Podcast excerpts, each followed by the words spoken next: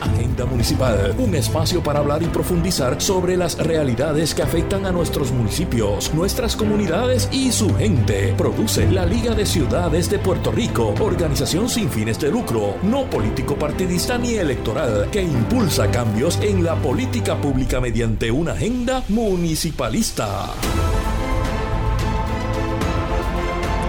Saludos amigos y amigas, bienvenidos a un programa más de Agenda Municipal, un programa de radio de la Liga de Ciudades de Puerto Rico, un espacio para hablar, profundizar y sobre todo conocer las realidades que afectan a nuestros municipios, nuestras comunidades y su gente. Mi nombre es Edgar Gómez, miembro de la Liga de Ciudades de Puerto Rico, una organización sin fines de lucro, no político partidista ni electoral, pero política impulsamos cambios en la política pública mediante una agenda municipalista.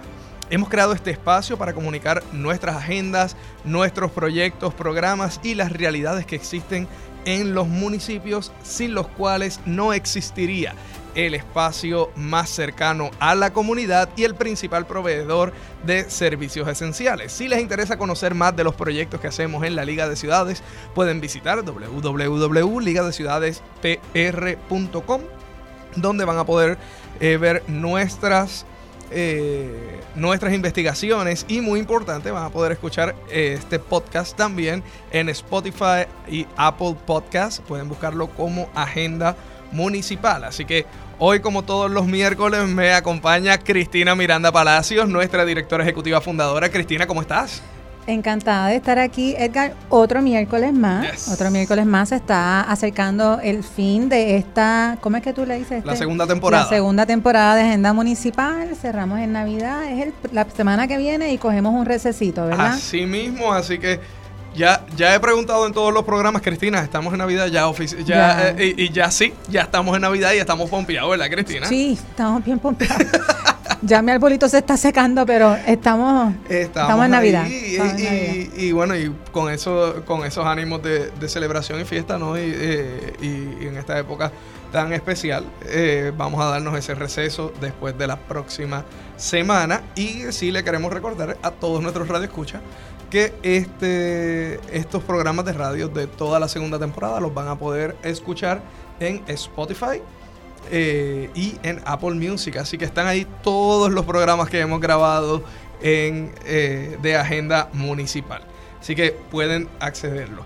Sí, y, y, que vayan a las páginas, que vayan a las redes, que vean la información y que para que vean la importancia de esta agenda municipalista que es agenda de país, porque sin municipios no hay país y lo que a la gente se les olvida, Edgar, es que los municipios y la ciudad estuvieron antes que el Estado. Mira si son importantes, así que... Y oye, Cristina, empezamos hoy con nuestra primera sección. Cristian, ¿cuál es nuestra primera sección? En la calle hablan. Y desde la calle hablan que tenemos a nuestra amiga Jessica Fuentes Cátala, directora ejecutiva de la Red Nacional de Albergues. Eh, Jessica, ¿cómo estás? Hola, buenas tardes a todos y a todas. Muy bien. Hola Jessica, bienvenida a este tu espacio, Agenda Municipal. Sabes que esta es tu casa.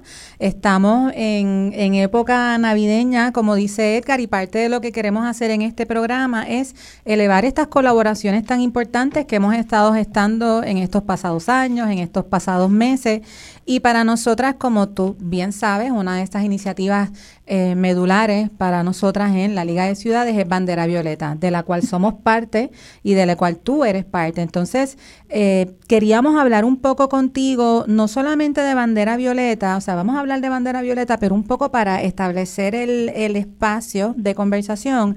Háblanos un poco de lo que es la Red Nacional de Albergues y cuál es tu trabajo, qué es lo que hacen. Pues mira, como, eh, primero que todo, Cristina, gracias y al equipo eh, que está aquí con, con nosotros, ¿verdad? Eh, a través de la, de la radio, por la invitación y por hacer parte a la red de esta iniciativa. Pues mira, vamos a hablar entonces un poquito de la red. La Red Nacional de Albergues de Violencia de Género es un colectivo que reúne a los nueve albergues especializados en violencia de género. O sea, ofrecen servicio directo a víctimas primarias y secundarias impactadas por la violencia de, género. Eh, nosotros desde la red tenemos un rol de apoyar y sostener esos espacios de la red eh, de los albergues, eh, allegando recursos económicos, no económicos, incidiendo en política pública, abogacía y en trabajos colaborativos, precisamente como este que ustedes están hablando, Bandera Violeta. Sí, y, y, Jessica, en un país como el de nosotros que lleva con una verdadera epidemia eh, de violencia de género, ¿ustedes dan abasto? Pues mira, eh, tenemos que mencionar que los albergues eh, atraviesan por diferentes retos, entre ellos precisamente el, el allegar esos recursos para ofrecer los servicios que realmente estas víctimas, tanto primarias como secundarias, eh, se merecen. Así que eh, dentro de si damos abasto, yo creo que, el, que el reto principal precisamente es que eh, podamos ofrecer estos servicios, que tengamos los recursos y que a nivel de país incluso estos servicios se consideren como unos servicios esenciales. Sí, bueno, y deberían. Hay veces que las cosas no están reconocidas o designadas como algo, pero lo son, ¿verdad? Y esta semana han habido primeras planas acerca de la gran epidemia de violencia de género que hay. Así que te felicitamos y te agradecemos, te agradecemos. Iba a decirte Jessica Kiki, como te como yo te digo, pero te agradecemos Jessica y a ti y a tu equipo de trabajo porque sabemos que ciertamente tienen las manos llenas y entendemos, ¿verdad? Por lo que dicen investigaciones que hemos leído que esta después de esta temporada viene más trabajo para ustedes, ¿no? Eso es correcto. Sí, la Navidad es amor y gozamos y mm. celebramos, pero eh, también se crean unas causas. ¿Quieres hablar un poquito de eso? Que tenemos que estar vigilantes como familiares, como amigos, como amigas. Pues claro, mira, eh, precisamente eh, ya estamos experimentando este impacto. tuve conversaciones con el personal de algunos de los albergues donde me estaban diciendo pues que están eh, solicitando más los servicios, inclusive con personal de la división de la policía en las unidades de violencia de género y violencia doméstica, que me dicen, mira, eh, eh, estos días han sido fuertes, han sido, han sido complicados.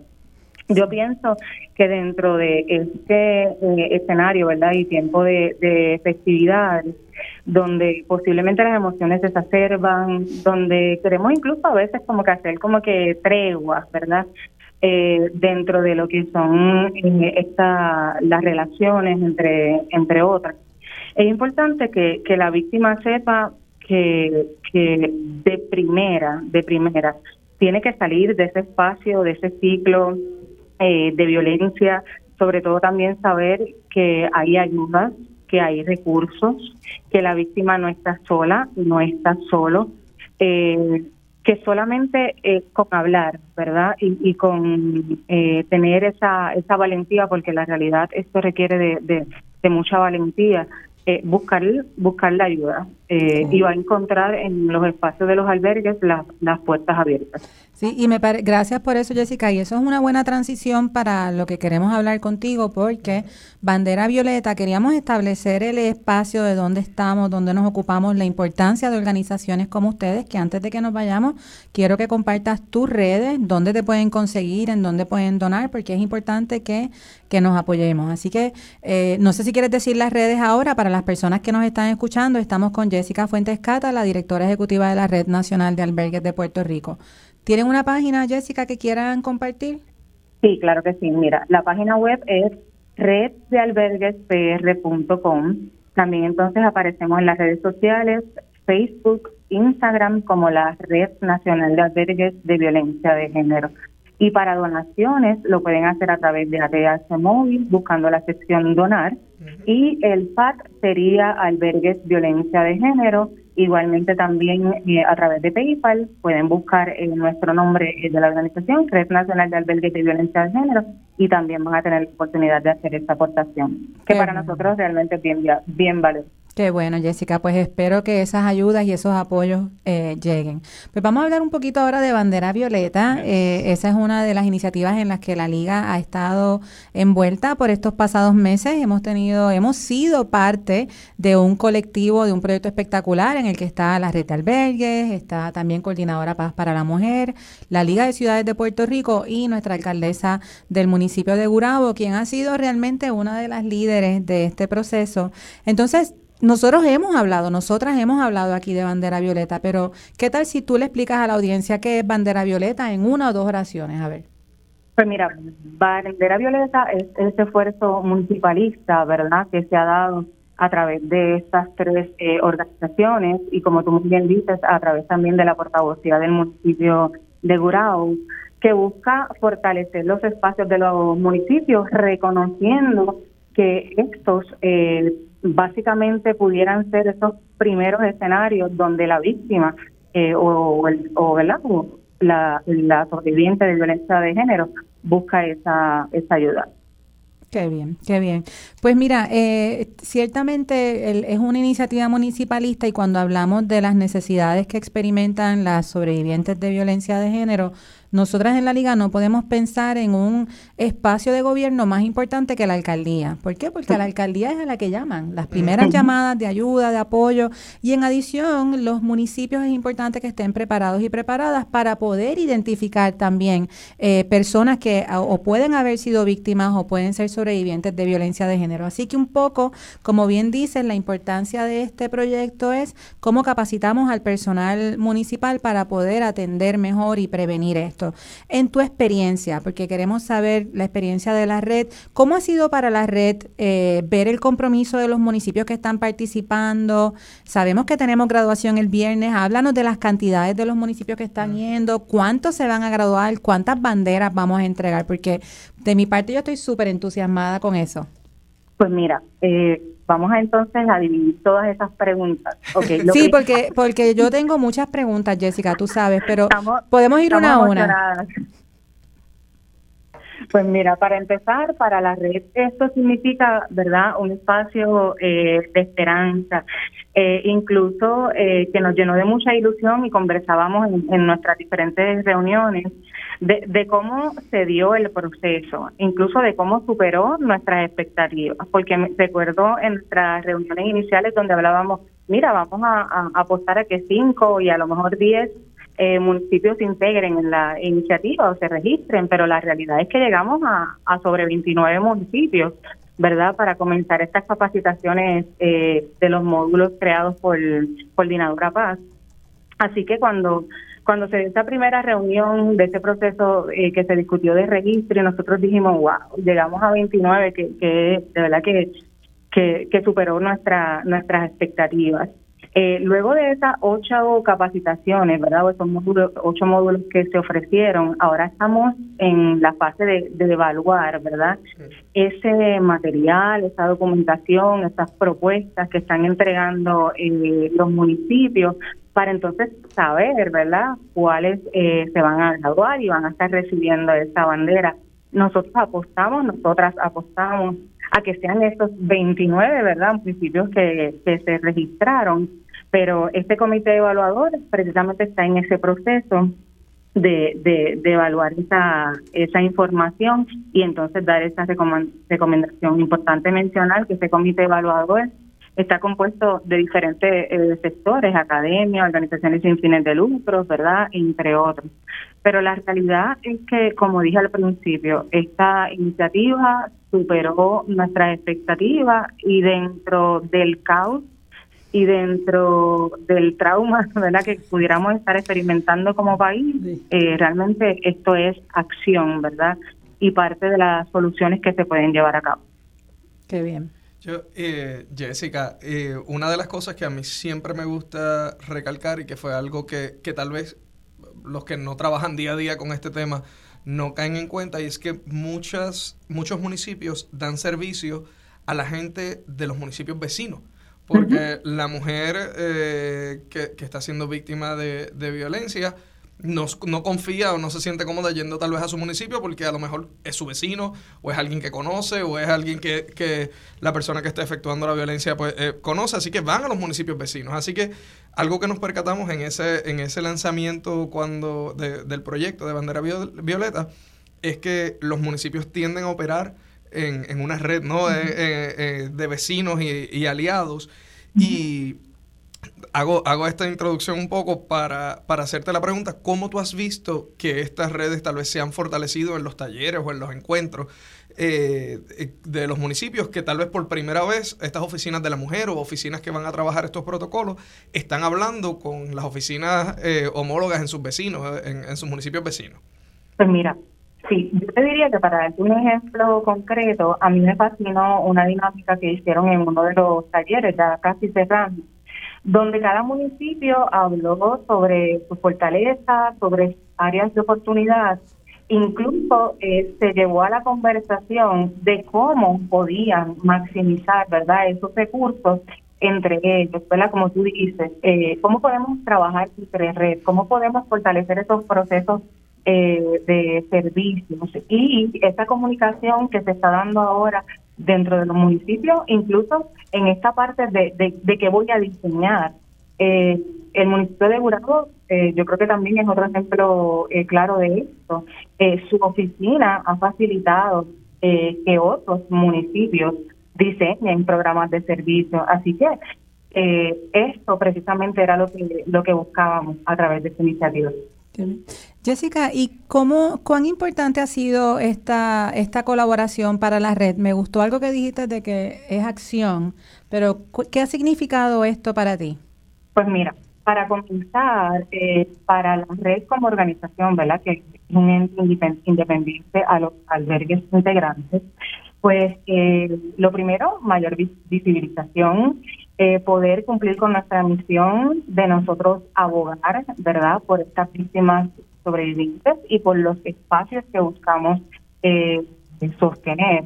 Además también de, que parte de nuestra misión, ¿verdad?, es el, apoyo mutuo y las colaboraciones. Así que esta iniciativa está muy alineada a lo que es nuestra misión. Por eso, eh, desde el inicio, para nosotros eh, fue verdad un, gran placer, privilegio poder compartir también con ustedes como, como organizaciones, al igual que con coordinadora. Qué bien.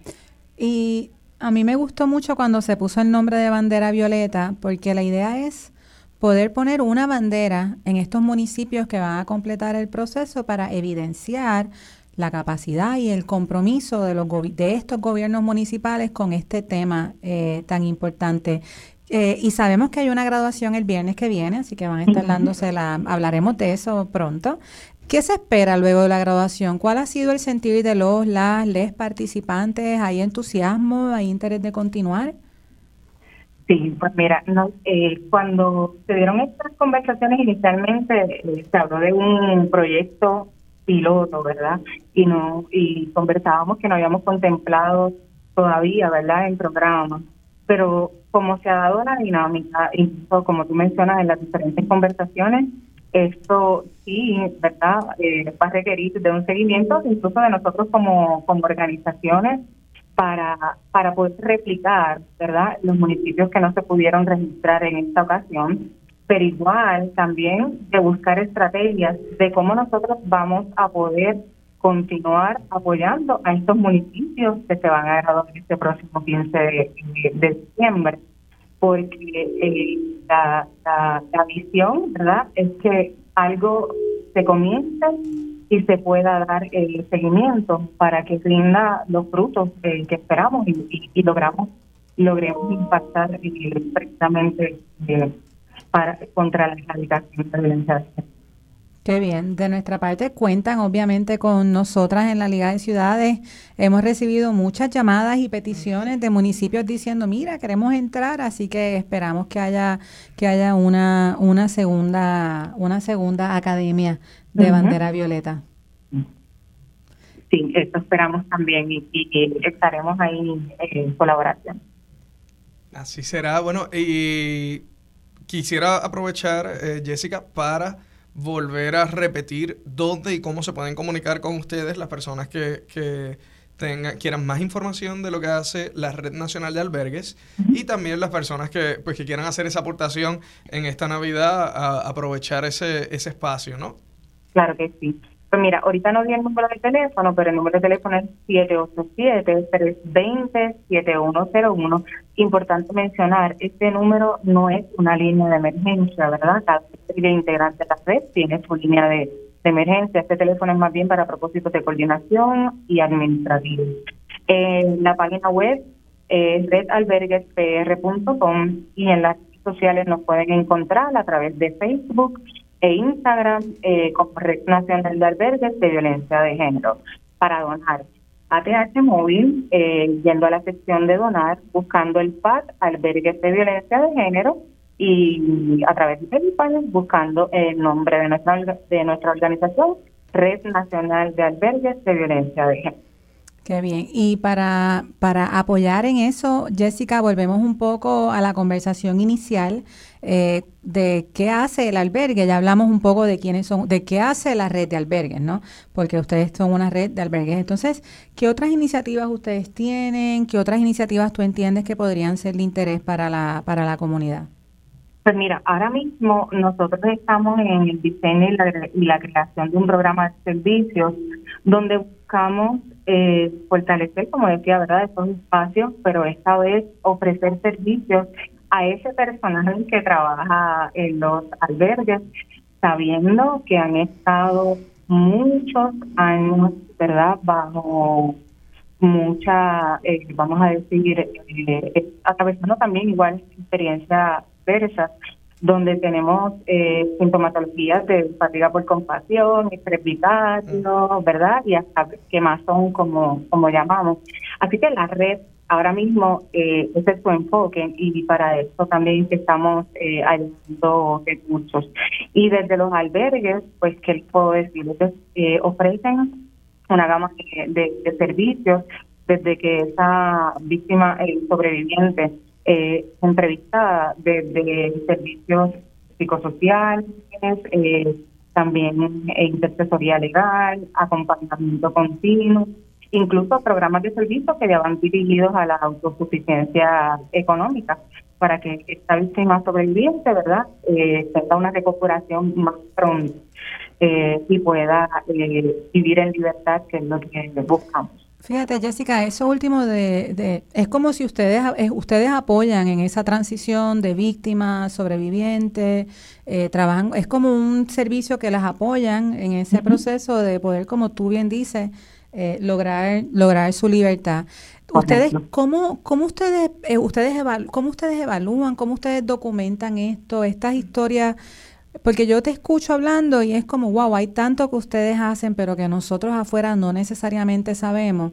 Y entonces, ¿cómo se narran estas cosas? ¿Cómo, cómo ustedes lo comparten? Pues mira, eh, obviamente cada, cada albergue eh, eh, hace, su, hace sus informes y hace su, también sus informes de rendimiento administrativo, entre otros, ¿verdad? A, su pensionador pero como nosotros recogemos esta información, pues mira, primero que todo, ¿verdad? Tenemos que guardar la confidencialidad y salvar, salvaguardar la seguridad de cada víctima sobreviviente. Pero igual, si, si una sobreviviente quiere ofrecer su testimonio para, para decir cuál fue su experiencia, se, se le permite, ¿verdad? Que así, así lo haga. Obviamente son muy pocos eh, los casos, por eso precisamente eh, eh, este trabajo de los albergues eh, se invisibiliza eh, un poco, pero estamos estamos ahí para precisamente la misión principal que es salvar vidas. Sí, y o sea, y, y obviamente hay que se salvan vidas guardando confidencialidad, siguiendo con los protocolos, pero de repente, a pesar de, y estamos cerrando, ¿verdad? Pero a pesar de que en Puerto Rico hay una epidemia evidente de violencia de género, de feminicidio, de repente a veces eh, yo pienso que quizás eh, no necesariamente continúa presente en la narrativa o en la discusión pública. Así que, que por eso es que es importante elevar estas voces de este gran trabajo que tú lideras desde la red de albergue, eh, Jessica, con tus compañeros y compañeras que tanto hacen y que me da mucha satisfacción saber que van a estar enfocando servicios en ellos porque la quemazón y el agotamiento por, por compasión y por empatía es real. Así que, eh, Jessica, sabes como siempre que esta es tu, esta es tu casa, este es tu espacio. Eh, nos vamos a ver el viernes en, en, la, en la graduación de Bandera Violeta. Así que eh, no sé si quieres decirle algo más al público, alguna invitación, alguna recomendación a esas mujeres, hombres y personas que nos escuchan, porque la realidad es que la violencia de género puede, puede afectar a, a cualquier persona. Eh, sabemos que los datos apuntan más a una cosa, pero ¿alguna invitación especial? Claro que sí, pues mira, una dirigida a, a esas personas eh, que están dentro, ¿verdad?, de este ciclo de violencia doméstica, eh, como decía ahorita, no se queden calladas, no se queden calladas, alcen su voz, están los recursos. Igual a esos vecinos, vecinas, comunidad, que saben, ¿verdad?, de, de algún caso, que igual puedan ser buenos vecinos, ¿verdad? Y, brinden el apoyo e informen la, situación.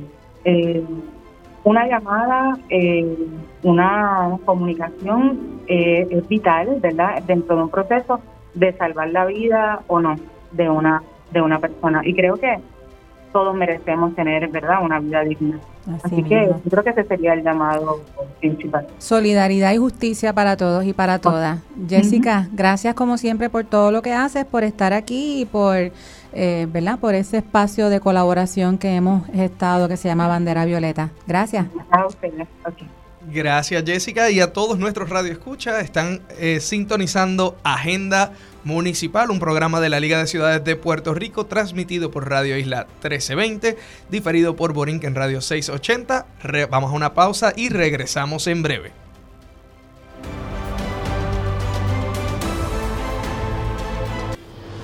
Municipal, un espacio para hablar y profundizar sobre las realidades que afectan a nuestros municipios, nuestras comunidades y su gente. Produce la Liga de Ciudades de Puerto Rico, organización sin fines de lucro, no político partidista ni electoral, que impulsa cambios en la política pública mediante una agenda municipalista. Saludos amigos Radio Escucha, estamos aquí en Agenda Municipal un programa de la Liga de Ciudades de Puerto Rico transmitido por Radio Isla 1320 y diferido por Borinquen Radio 680 y también nos pueden escuchar en su plataforma de podcast preferida, Spotify, Apple Music o cualquiera de, de las plataformas eh, que son parte de Podbean. Así que nos pueden buscar ahí como Agenda Municipal y va a aparecer todos los programas que han sido parte de esta segunda temporada que comenzó desde agosto de este año. Y conmigo está Cristina Miranda Palacio, directora ejecutiva de la Liga de Ciudades. Cristina, excelente primera mitad del programa. Sí, bueno, es, es es esperanzador hablar con personas como Jessica, que evidencian el gran compromiso de las organizaciones sin fines de lucro que están adelantando causas de justicia, de equidad, de seguridad y ahora de la mano con municipios. Eso es súper esperanzador. Pero también es un poquito duele que todavía en el 2023 estemos hablando de la gran necesidad que hay en el país de tener iniciativas enfocadas en la prevención de violencia de género. No debería ser tan necesario en el 2023, pero ahí es en donde estamos. Eh, quería decir que estamos tú y yo aquí en cabina, pero tenemos a Cristian, nuestro eterno acompañante, siempre desde los controles, apoyándonos, y a nuestro equipo de la Liga de Ciudades, que hemos ido creciendo poco a poco y que los tenemos por ahí trabajando como hormigas y hormiguitas. Eh, y ahora entusiasmadas con la llamada que tenemos, que entra. Cuéntanos quién es este súper invitado que tenemos. Cristina, y una de las cosas que, que siempre hablamos en el, en el programa es que estamos fortaleciendo estos ecosistemas municipales y parte de ese fortalecimiento es compartir las buenas prácticas y las nuevas iniciativas que los gobiernos locales están ejerciendo. Y con nosotros tenemos al honorable Marcos Cruz Molina, alcalde de Vega Baja, que se nos va a hablar de este proceso de la jornada laboral reducida a cuatro días y cómo ha sido eso que empezó como un piloto, un experimento y, y cuál ha sido el resultado que ha traído. Así que, alcalde, muy buenas tardes, ¿cómo está? Muy buenas tardes ahí a ustedes en, en los estudios y a todos aquellos que nos escuchan a través de las ondas radiales. Alcalde, bienvenido a Agenda Municipal. Sabe que este es su espacio. Cuando tenga que hablar acerca de las cosas tan innovadoras que se están haciendo en Vega Baja, puede contar con nosotros y con nosotras. Eh, estamos muy entusiasmados, estábamos leyendo el periódico y de repente vimos en Metro esta súper noticia que dice empleados de Vega Baja están faltando menos con jornada laboral de cuatro días semanales. Y yo recuerdo un conversatorio en el que estuve, eh, que usted estuvo hablando con el alcalde de Peñuelas, quien también estuvo en el programa, y en aquel momento ustedes estaban comenzando. Cuéntenos un poquito a la audiencia qué es esto que ustedes están haciendo en Vega Baja, qué implicaciones ha tenido. Pues nosotros estamos cambiando lo que son los paradigmas en términos de la administración pública, teniendo en consideración que a partir del primero de, julio eh, comenzamos la modificación de la jornada laboral de cinco días a cuatro días, de 7.5 horas diarias a 8, a 8 horas. Y esto ha traído unos resultados favorables en términos de la administración porque hemos tenido una reducción de 41% en lo que es el ausentismo.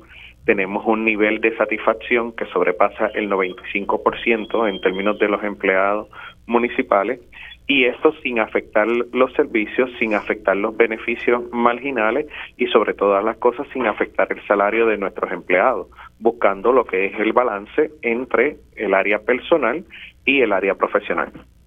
Me encanta escuchar esa descripción, alcalde, tan específica y tan concreta y tan, fácil de digerir, eh, uno de los ejes temáticos de la liga es la economía del bienestar, ¿verdad? En, cómo nosotros aseguramos eh, que se protege no solamente al ser humano, sino también a la naturaleza, al medio ambiente. Y iniciativas como estas ciertamente son iniciativas que apuntan a la economía del bienestar, porque como usted bien dice, se protege el servicio que se le da a la ciudadanía tan medular, ¿verdad? Sin municipios no habría casi servicios esenciales, pero a la misma vez se reconoce el agotamiento y el cansancio mm. que pueden tener nuestros empleados y empleadas, compañeros y compañeras municipales. ¿Cómo fue ese proceso? ¿Cómo lo acogió el equipo y cómo lo ven ahora? Pues nosotros lo que hicimos fue que hicimos un estudio sobre cómo estas medidas han impactado a los países de más desarrollo económico y cómo entonces nosotros podíamos adaptarlo acá al municipio. Una vez eso se concretó, tuvimos a bien realizar una reunión con los empleados para explicarle qué era lo que iba a estar sucediendo durante los próximos días y que la implementación se basaba en términos del seniority. Aquellos que más años de servicio tuvieran en la administración eran los primeros en escoger el día en que no iban a asistir al, al trabajo, para que de esa forma, pues, ¿verdad?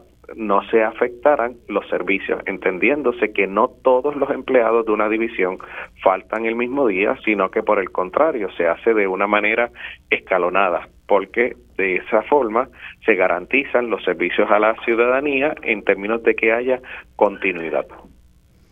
Qué bien. Eh, alcalde, ¿y se ha visto algún efecto eh, adverso en, en cuando se proveen los servicios en el municipio? Pues mira, gracias a Dios no, porque al hacerlo de una manera escalonada, el servicio es continuo. Con toda probabilidad, tú tienes en un área en particular este, cinco empleados, tres empleados. Al, tener el hecho de que no todos faltan el mismo día, pues da la oportunidad que el servicio no, no se afecte. Y donde todos tenemos que aprender en este mundo tan tecnológico que hay que ser multitasking. Sí. Y me gusta, ¿verdad? una de las cosas interesantes de esta jornada laboral es el equipo sigue haciendo sus tareas, sigue haciendo sus trabajos, salvo que reagrupan estas horas de otra manera y tienen un día disponible para hacer sus asuntos, sus necesidades, atender sus realidades, sus realidades eh, materiales. Eh, alcalde, y vimos en el artículo que dice que han logrado una disminución de más del, del 40% de ausencias, ¿no? Porque ahora estos empleados que tienen un día libre ya no se están ausentando. cumplieron con sus horas, ¿no? Así que esta reducción del, del ausentismo es en función del tiempo regular que tienen los, los, los empleados, ¿no? Correcto, porque eh, eh, lo que se habló con ellos fue que entonces programaran sus citas médicas, programaran sus situaciones personales para ese día en específico que ellos no iban a estar laborando. Y muchos de ellos pues han hecho han hecho lo propio.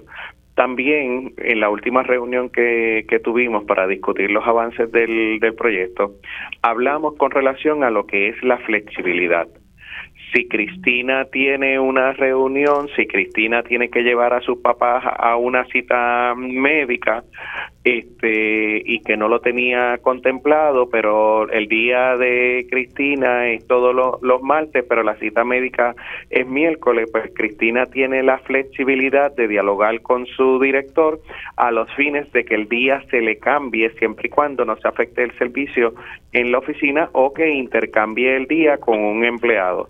Y eso eh, ha creado mayor flexibilidad aún, y le ha gustado más a los empleados porque entonces pueden como uno diría polerinamente, jugar con el tiempo y no afectarse, que a la larga redunda en un beneficio para ellos, porque entonces aquellos empleados que regularmente estaban fuera de nómina, pues ya no necesariamente están, aquellos empleados que no acumulaban días de, de vacaciones y enfermedad, pues han visto que al programarse, pues pueden tener esa acumulación que al final del día, pues pudiera significar este un pago para ellos por exceso de vacaciones o exceso de, de enfermedad. Y lo más importante es que nunca su salario se vio trastocado porque aunque se modifica la jornada, ellos permanecen con el aumento salarial que, el, municipio le dio, teniendo un salario base de 9.50 a la hora en términos de la primera escala y de ahí en adelante, según la escala que corresponda,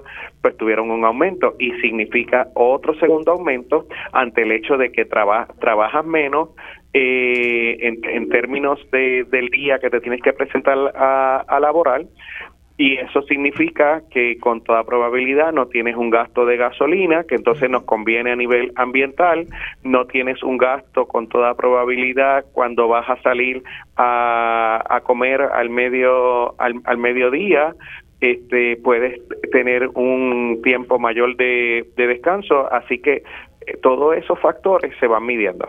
Sí, alcalde, yo de mi parte y de parte de la liga les felicitamos. A mí me parece eh, me parece que es evidencia de la importancia de los municipios en Puerto Rico el hecho de que esta conversación acerca de cómo se cambian o cómo se, se cambian las jornadas laborales venga desde los municipios, desde los gobiernos locales y no necesariamente desde la empresa privada. Así que estas son las historias que hay que elevar, cómo desde los municipios se le hace justicia a sus empleados, a sus empleadas, a sus comunidades, sin impactar eh, la realidad fiscal del municipio. Al contrario, esto ha tenido más beneficios entonces, ya cerrando esta, este espacio, si usted pudiera decirle algo a sus compañeros, compañeras, alcaldes y alcaldesas eh, sobre esta iniciativa, ¿cuál sería esa invitación?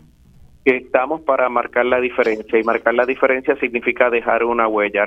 hay que cambiar los paradigmas para que tengamos resultados distinto en términos de la administración este, pública y el servicio que le damos a todos y cada uno de nuestros ciudadanos. En la medida en que cada uno de nosotros pongamos nuestros granitos de arena, las cosas son totalmente diferentes para fortalecer lo que es la administración pública, pero sobre todas las cosas, el servicio a cada uno de los ciudadanos. Así mismo, alcalde. Como siempre, gracias por estar aquí en Agenda Municipal. Esta es eh, su casa y esperamos verle pronto. Muchas gracias. Buen día. Bueno, con nosotros estuvo el alcalde del municipio de Vega Baja, honorable Marcos Cruz Molina. Y ahora eh, vamos a nuestro próximo segmento con nuestros amigos y nuestra comunidad de colaboración. Eh, y con nosotros aquí en cabina en el estudio, Isel Maza, directora ejecutiva de Sembrando Sentido. Isel, ¿cómo estás? Saludos, todo muy bien, gracias. ¿Y ustedes cómo están? Isel Maces, no Masa, ¿verdad? Bueno, sí, eso es culpa. Pasa mucho, pasa. Pasa mucho. Discúlpame, Maces. Isel, bienvenida aquí a esta, esta tu casa de agenda eh, municipal. Este, queríamos tener un programa ya casi al cierre de esta temporada, como le dice Edgar, un poco para darle un look más. Eh, queríamos tener una parte en el programa, hablar de ¿Cómo, ¿Cómo ha sido este año para nuestros colaboradores y colaboradoras? Eh, la liga ciertamente una de las cosas de las que nos sentimos muy honradas y muy orgullosas es de esta red que se ha ido entretejiendo, pero de esta red espectacular de la que somos parte hay dos organizaciones que siempre sobresalen en nuestras colaboraciones eh, y son Sembrando Sentido y el Centro para la Reconstrucción del Hábitat. Así que para aquellos amigos y amigas que nos escuchan en Agenda Municipal, eh, Isel Maces es la directora ejecutiva fundadora de Sembrando Sentido, una organización que está haciendo unas aportaciones únicas eh, e inesperadas al país. ¿Por qué no nos hablas un poquito, Isel, de lo que es Sembrando Sentido? Eh, ¿Por qué no cuéntanos un poquito? Claro que sí. Bueno, Sembrando eh, cumple ya más de tres años, un poquito igual que la liga, empezamos casi casi al mismo tiempo, ¿verdad? Y nos hemos acompañado en el proceso de crecer, de enfrentar y afrontar diferentes retos eh, y, e identificar y, tomar ventaja de oportunidades que aparecen también y que nos han permitido crecer y llegar a donde hemos crecido, a, donde hemos llegado, perdón. Eh, Sembrando es una organización sin fines de lucro que se enfoca en lograr el uso justo y equitativo de los recursos públicos en Puerto Rico. Nosotros queremos eh, y utilizamos la tecnología, eh, herramientas de investigación, herramientas de abogacía, para que todo lo que tiene que ver con el gasto público sea entendible, sea accesible y sea accionable desde nuestras comunidades, para que nuestras comunidades puedan participar de las decisiones que les afectan y que van a determinar sus vidas, eh, ¿verdad? Y de los fondos que eh, al final del día eh, son fondos públicos, así que son fondos del pueblo, son fondos de las comunidades. Así que ese es nuestro eje y trabajamos mucho desde la transparencia hasta la lucha contra la corrupción y otros delitos económicos que ocurren y que muchas veces extraen traen los recursos de, de, esa, de ese objetivo inicial hacia las comunidades para desarrollar eh, la economía, el, el, ambiente y demás, y para ayudarnos a reconstruirnos ¿no? de todos los pasos de, de emergencias eh, y desastres que hemos tenido que afrontar, y que en vez de extraerlos, los podamos asegurar y protegerlos para asegurar que se están utilizando correctamente y que atienden las necesidades de nuestras comunidades. Así que eh, eso es un poco lo que hacemos y obviamente pues como parte de nuestro, de nuestro trabajo buscamos colaboraciones y trabajamos en colectivo con aquellas organizaciones como la Liga que están buscando mejorar desde diferentes espacios y con diferentes miradas. Y apoyamos dentro de lo que se pueda, en este caso, ¿verdad? Con la liga, siempre intentando eh, trabajar en temas de transparencia, en temas de acceso a información, en temas de divulgación sobre el gasto público para que las comunidades tengan la información que necesitan y puedan participar de una manera más efectiva. Y, Isel, parte de este equipo y estos grupos de colaboración también incluyen al Centro para la Reconstrucción del Hábitat y que con nosotros eh, vía telefónica se encuentra Alicia Díaz, directora de Política Pública, y Isabel Oliveri, eh, coordinadora de GIS. Buenas tardes Alicia, Isabel, ¿cómo están? Buenas tardes, todo bien por acá. Buenas tardes, gracias por recibirnos. Sí, bienvenida siempre. Esta es la casa tanto donde esté la liga, esperemos siempre que esté Sembrando Sentido y el CRH, así que esta, esta es su casa. Alicia, eh, nos hablaba Isel un poco acerca de Sembrando Sentido, de lo que hacen. Eh, expliquen un poco a la radio audiencia lo que es el Centro para Reconstrucción del Hábitat. Sí, nada, agradecida de la oportunidad de estar aquí en el día de hoy hablando un poquito de lo que es el CRH y lo que significa para, para nosotros y el impacto que estamos tratando de hacer dentro de cada municipio. Eh, pues el Centro para la Reconstrucción del Hábitat, o CRH como nosotros le abreviamos, existe ya hace seis años y se creó, eh, yo creo que por el problema evidente de abandono que tenemos en todas las comunidades, yo creo que si le hacemos una pregunta a cada una de, las personas que nos puede estar escuchando, de tienes alguna propiedad abandonada alrededor de donde vives, todo el mundo va a contestar que sí. Y a la misma vez podemos ver esa otra cara del desespero de muchas familias y muchas personas buscando propiedades y que no encuentran una vivienda digna o asequible donde establecerse. Así que el CRH yo creo que viene a empatar esa necesidad de estas propiedades que están en condiciones de abandono y cómo las mismas pueden ser repensadas, rehabilitadas y, dadas a personas de bajos recursos como de los recursos que desesperadamente están buscando vivienda.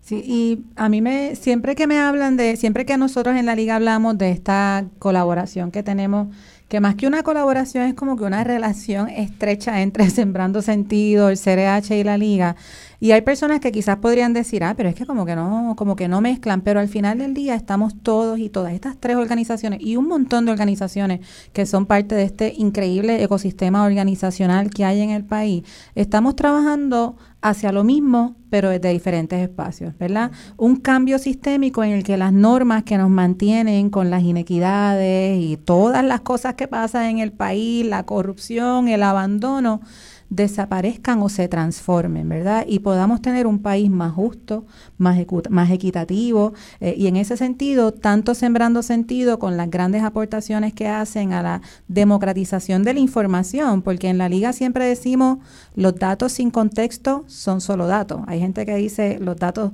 son los datos y nosotros decimos los datos sin contexto son números, ¿no?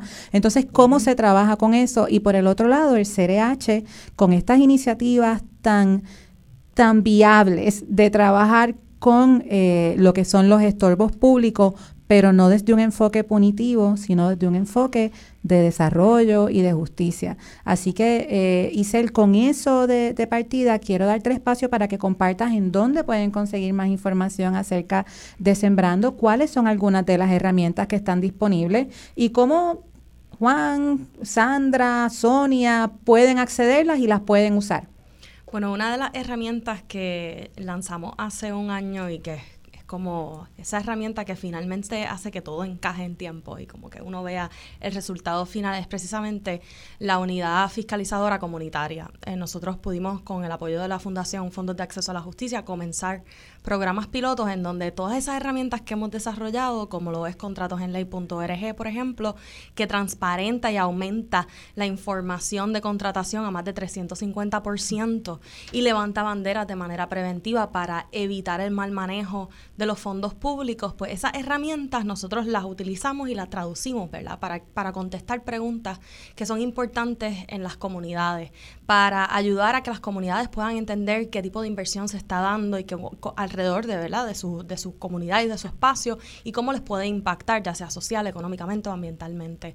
Eh, y este, este proyecto, ¿verdad? Pues se puede conseguir a través de sembrandosentido.org o a través de contratosenley.org nos pueden contactar eh, y, y nosotros entonces trabajamos para entender el problema que tiene la comunidad o la organización sin fines de lucro, ¿verdad? Que muchas veces son las que atienden los problemas de las comunidades o son las que traducen lo que es datos y lo que es información en, en documentos archivados, como quien dice, que son de, a veces de miles de páginas, en, saberes y en hallazgos importantes para la comunidad.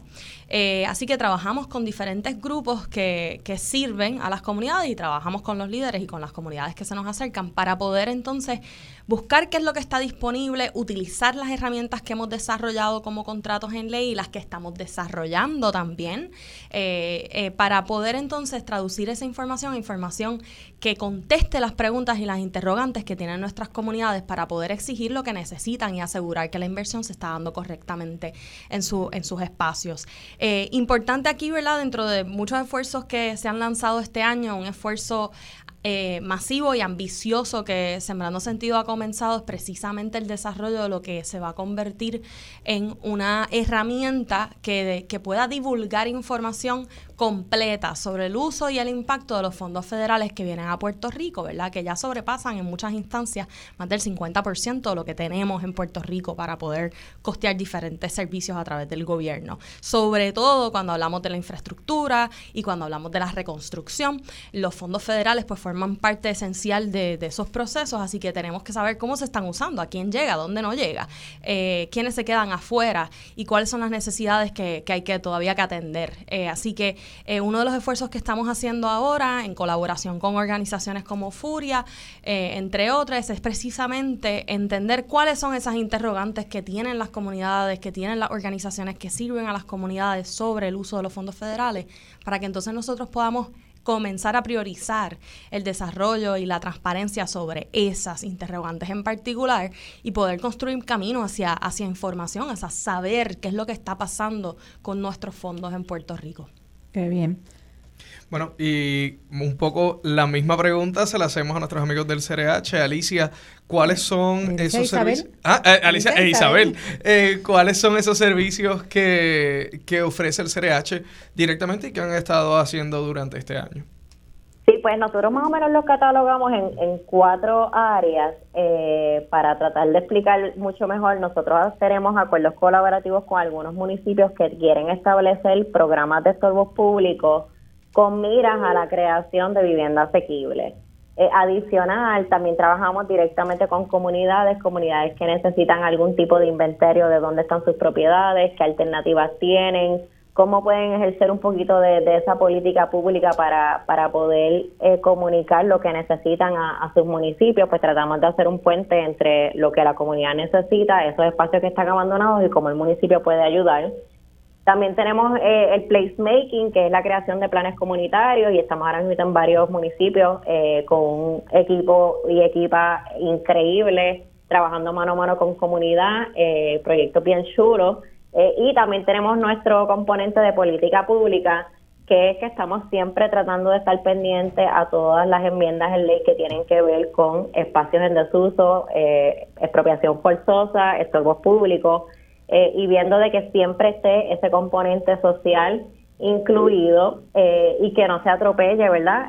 más de los, de los derechos que se supone que tengamos garantizados en cada uno de esos procesos y de igual forma, estos últimos meses hemos tomado una faceta de representación legal eh, de manera gratuita a personas de bajos recursos que entendemos tienen alguna causa de acción eh, sobre adquisición de propiedades que han estado abandonadas por cierta cantidad de tiempo, así que es algo que el CRH ahora mismo está bien orgulloso y está desarrollando y que le está dando como una, una, un nuevo empuje a la, a la organización.